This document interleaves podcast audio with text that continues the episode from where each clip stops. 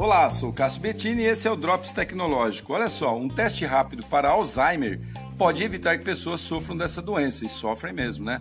Neurocientistas desenvolveram um teste digital com duração de 5 minutos, baseado em inteligência artificial que detecta, detecta sinais a partir de imagens de animais mostradas em uma tela.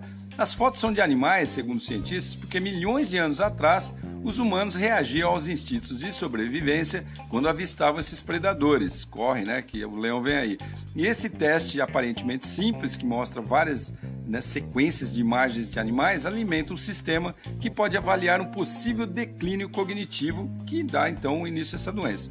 E por que o teste rápido é bom? Segundo esses cientistas, é porque essa doença, quando tratada no início, as chances de deter seu desenvolvimento são bem grandes, permitindo maior e melhor qualidade de vida para os pacientes. Que hoje no mundo somos cerca de 50 milhões de pessoas e a previsão para 2050 é de mais de 150 milhões. É muita gente, né?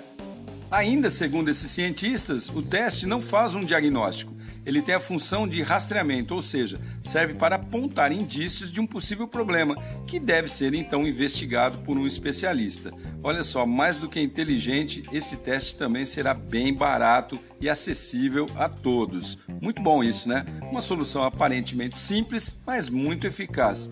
Que venha para o mercado então. Sou Cássio Bettini compartilhando temas sobre tecnologia, inovação e comportamento. Até a próxima.